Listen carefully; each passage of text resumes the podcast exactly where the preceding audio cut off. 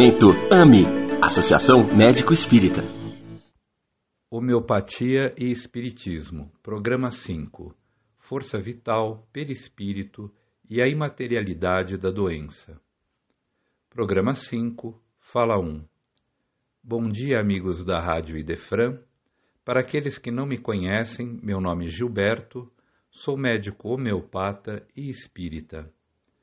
Hoje retomo o programa Homeopatia e Espiritismo com o intuito de, como das outras vezes, contribuir para o entendimento sobre as relações existentes entre esses dois vastos campos de estudo na área da saúde e da espiritualidade. Nos programas anteriores, nós abordamos a importância de Samuel Hahnemann, médico criador da homeopatia, tanto como homem encarnado tanto depois, já no plano espiritual, como parte da falange de espíritos que participou com Allan Kardec da criação do Espiritismo. Falamos também, em linhas gerais, sobre o que é a homeopatia. No programa de hoje, nós iremos abordar um ponto sutil que entrelaça a teoria homeopática e a doutrina espírita. Falaremos da força vital e do perispírito a primeira, conceito da homeopatia, e o segundo, do espiritismo. Tentaremos demonstrar que esses conceitos se assemelham, se é que não são exatamente a mesma coisa. Pretendemos também abordar a concepção de doença e enfatizar a sua natureza imaterial, tanto segundo a homeopatia quanto segundo o espiritismo, e mostrar que ela se origina, a doença, na força vital ou perispírito, para apenas posteriormente migrar para o corpo físico. Programa 5, Fala 2 Quando apresentamos em linhas gerais, no programa anterior, as características da homeopatia, nós abordamos o assunto vitalismo, Samuel Hahnemann, o criador da homeopatia, introduziu no seu livro Organon da Arte de Curar o conceito de força vital, que seria um componente imaterial da individualidade humana. Hahnemann não definiu precisamente o que seria essa força vital, e nós abordaremos mais adiante uma possível justificativa para isso. Mas ele enfatizou que a força vital seria imaterial e centralizou toda a teoria homeopática na sua existência. Vejamos aproximadamente o que disse Hahnemann a respeito da força vital no parágrafo 9 do Organon da Arte de Curar. Disse ele: No estado de saúde do indivíduo reina de modo absoluto a força vital de tipo não material que anima o corpo material, mantendo todas as suas partes em processo vital admiravelmente harmônico nas suas sensações e funções, de maneira que nosso espírito racional que nele habita possa servir-se livremente deste instrumento vivo e sadio para o mais elevado objetivo de sua existência. Programa 5, Fala 3 este parágrafo revela de imediato diversos pontos de contato entre a homeopatia e o espiritismo. Hahnemann afirma existir um espírito racional habitando o corpo material. Fala também dessa força vital de natureza imaterial que controlaria todas as sensações e as funções do corpo material. E, finalmente, acrescenta que o corpo físico é apenas um instrumento para que esse espírito racional busque os mais elevados objetivos de sua existência. Programa 5, Fala 4 No século seguinte, o Espiritismo surgia trazendo nova roupagem para a teoria do vitalismo.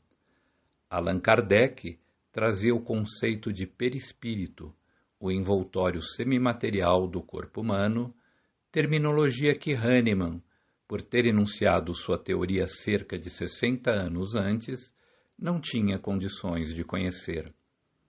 Nosso intuito é demonstrar que força vital e perispírito, se não são exatamente a mesma coisa, podem ser utilizados de forma intercambiável sem prejuízo da aplicação prática dos seus conceitos. Em diversas questões do Livro dos Espíritos, encontramos pontos de aproximação entre a doutrina espírita e o enunciado do parágrafo 9 do Organon da Arte de Curar. A questão 23 do Livro dos Espíritos dita o seguinte: O espírito é o princípio inteligente do universo. Depois, mais adiante, nas questões 367 a 370, aprofunda-se o entendimento da relação entre o organismo material e o espírito que nele habita. Dada a importância desse tópico, vamos abordar essas questões do Livro dos Espíritos com um pouco mais de detalhe. Na resposta à questão 367, temos: A matéria é apenas o envoltório do espírito. Na questão 369, os órgãos são o instrumento de manifestação da alma. Programa 5, Fala 5. E, finalmente, a questão 370 é anunciada da seguinte forma: Da influência dos órgãos se pode inferir a existência de uma relação entre o desenvolvimento do cérebro e o das faculdades morais e intelectuais? Essa é a pergunta. E a resposta é taxativa. Não confundais o efeito com a causa. O espírito dispõe sempre das faculdades que lhe são próprias. Ora, não são os órgãos que dão as faculdades, e sim estas que impulsionam o desenvolvimento dos órgãos. Programa 5, Fala 6. Então, o Organon da Arte de Curar de Hahnemann e o Livro dos Espíritos de Allan Kardec, embora escritos em épocas diferentes, concordavam no fato de que o espírito habita provisoriamente um corpo material que lhe serve de instrumento, e mais, que é a parte imaterial, o espírito, que determina a constituição do corpo físico, e não o contrário. Muito bem, Agora que temos o conceito da ascendência do espírito sobre a matéria, as ideias de força vital e de perispírito, vamos abordar a questão da doença e da sua imaterialidade. O que é a doença? Como ela surge? O que diz a homeopatia e o que diz o espiritismo a respeito? Para responder a essas questões, primeiramente, voltemos a Hahnemann. Programa 5, Fala 7. No parágrafo 11 do Organon da Arte de Curar, o pai da homeopatia diz mais ou menos o seguinte: somente a força vital, de natureza imaterial, quando afetada de alguma maneira, pode levar o organismo. Vou repetir a fala 7. Programa 5, fala 7. No parágrafo 11 do Organon da Arte de Curar, o pai da homeopatia diz mais ou menos o seguinte: Somente a força vital, de natureza imaterial, quando afetada de alguma maneira, pode levar o organismo às irregularidades nas suas funções, às quais damos o nome de doenças. Vemos por esta afirmação que Hahnemann, com absoluta lógica, afirma que se a força vital é responsável por manter as sensações e funções do organismo em perfeita harmonia, somente se ela estiver afetada de alguma maneira é que o corpo ou a mente adoecerão. A doença do corpo e da mente seriam, portanto, secundárias ao adoecimento da força vital. Programa 5, Fala 8. Entretanto, o ouvinte atento poderá objetar: Como assim? Hoje em dia, nós sabemos que muitas doenças são provocadas por vírus, por bactérias, por fungos ou por agentes tóxicos ou alérgicos do ambiente. Portanto, a doença do corpo é dependente dessas causas e não de um suposto adoecimento dessa força vital, teórica e imaterial. A essa objeção, em contrapartida, podemos sobrepor uma outra. Por acaso, todas as pessoas, quando contaminadas por determinadas bactérias, vírus ou fungos, ou quando expostas a certas substâncias tóxicas ou alergênicas, desenvolvem a doença associada a esses agentes? Não há pessoas dentro de uma mesma família, por exemplo, que, quando expostas ao mesmo vírus, sob o mesmo teto, adoecem gravemente, enquanto outras parecem nem ter tido contato com o microorganismo? E são todas as pessoas, quando expostas à poluição do ar, que desenvolvem a mesma rinite alérgica na mesma intensidade? Dirão então os mais chegados à interpretação materialista dos fatos. Ah, mas o que provoca essas diferenças entre as pessoas é a genética e o sistema imunológico, ambos regulados pelo sistema neuroendócrino. O raciocínio está perfeito à luz da ciência atual, mas eu retorno com outra pergunta. E quem controla todos esses sistemas, inclusive o sistema neuroendócrino? É na resposta a essa questão que se abre o campo para a teoria da homeopatia. E a resposta, dentro da homeopatia, é a força vital. A força vital que hoje tomaremos a liberdade de comparar ao perispírito controla, como afirmou Hahnemann, todas as funções do organismo e, portanto, controla o sistema imunológico, o neuroendócrino e todos os outros. Por isso, força vital adoecida é igual a sistema neuroendócrino e sistema imunológicos adoecidos, entre outros, e isso, em determinadas circunstâncias, é igual a doença.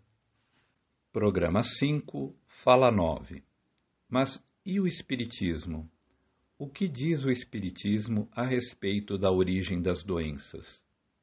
Se dissermos que, segundo a homeopatia, o adoecimento da força vital é a causa das doenças, e se fizermos um paralelo entre força vital e perispírito, existiria a base doutrinária para dizer que, segundo o Espiritismo, o adoecimento do perispírito é a causa das doenças? A resposta para essa pergunta é sim. Há inúmeras referências na literatura espírita endossando a tese de que o perispírito é a sede das doenças que acabam por aparecer no organismo físico. A esse respeito, há um ensaio muito bem fundamentado, escrito pela doutora Marlene Nobre, no livro A Alma e a Matéria. Programa 5, Fala 10. Para esclarecimento desse assunto, citarei alguns trechos desse ensaio diz a eminente fundadora da Associação Médico Espírita do Brasil. Nos envoltórios sutis reside a verdadeira causa das doenças. Somos herdeiros de nossas ações pretéritas, tanto boas quanto más. O karma, ou conta do destino criada por nós mesmos, está impresso no nosso corpo causal. E prossegue mais adiante. Praticamente todas as moléstias tem suas raízes no perispírito. Ainda que esteja aparentemente saudável, uma pessoa pode trazer em seus centros de força ou chakras disfunções latentes, adquiridas nesta ou em outras vidas, que mais cedo ou mais tarde surgirão à tona no corpo físico sob a forma de doenças mais ou menos graves, conforme a extensão da lesão e a posição mental do devedor. Dada a devida atenção a essa afirmação de Marlene Nobre, devemos estar atentos para o fato de que nem somente os débitos de nossas vidas pregressas estão gravados em nossos perispíritos, podendo dar origem a doenças. Cotidianamente, a maioria, se não todos nós, estamos produzindo sujeira emocional que impregna nossos perispíritos. Isso, infelizmente, é a semente da doença que surgirá no futuro. Vejamos como a doutora Marlene Nobre aborda o assunto. Diz ela: nem todos os desequilíbrios físicos, porém, são originários de contas kármicas passadas. Embora reflitam o estado espiritual do indivíduo, são gerados pela sua conduta atual. Os vícios da mente, conhecidos como egoísmo, orgulho, vaidade, tirania, preguiça, etc., são causas de múltiplas doenças. Programa 5, Fala 11. Bem, amigo ouvinte, poderíamos prosseguir aqui com inúmeras citações da literatura espírita que apenas enfatizariam o conceito que tratamos de expor, que as doenças são, sim, sob o ponto de vista espírita, originárias do corpo perispiritual e não do organismo material. Mais especificamente, elas correspondem à drenagem para o corpo físico ou para a mente do homem encarnado dos inúmeros miasmas patológicos que acumulamos em nosso perispírito ou que adoecem nossa força vital. Esse adoecimento ocorre em decorrência de nossos pensamentos e emoções patológicos nesta e em múltiplas encarnações anteriores. Toda vez que temos raiva, que estamos preocupados, que temos medo, que retemos mágoa, que nos decepcionamos, nos entristecemos e assim por diante, estamos adoecendo paulatinamente nossa força vital ou nosso perispírito. Chegará o momento em que o excesso desses fluidos patológicos acabará drenando para o corpo físico, produzindo a doença ou a propensão a adoecer ao primeiro estímulo externo. Programa 5, Fala 12. Com essas considerações, amigos da Rádio Defran, deixo-os no dia de hoje. Assim como acabamos de abordar o tema a imaterialidade da doença, no próximo programa iremos abordar a imaterialidade da cura, com o auxílio de casos reais, falaremos sobre como a homeopatia atua diretamente na força vital ou no perispírito, produzindo uma cura verdadeira, porque direcionada para a causa perispiritual das doenças.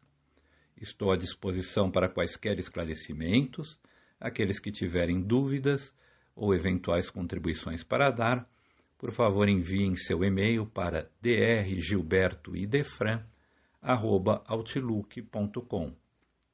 Repetindo, drgilbertoidefran@outlook.com. Desejo a todos muita paz. Você ouviu Momento AME, Associação Médico Espírita. Só aqui na Rádio Idefran.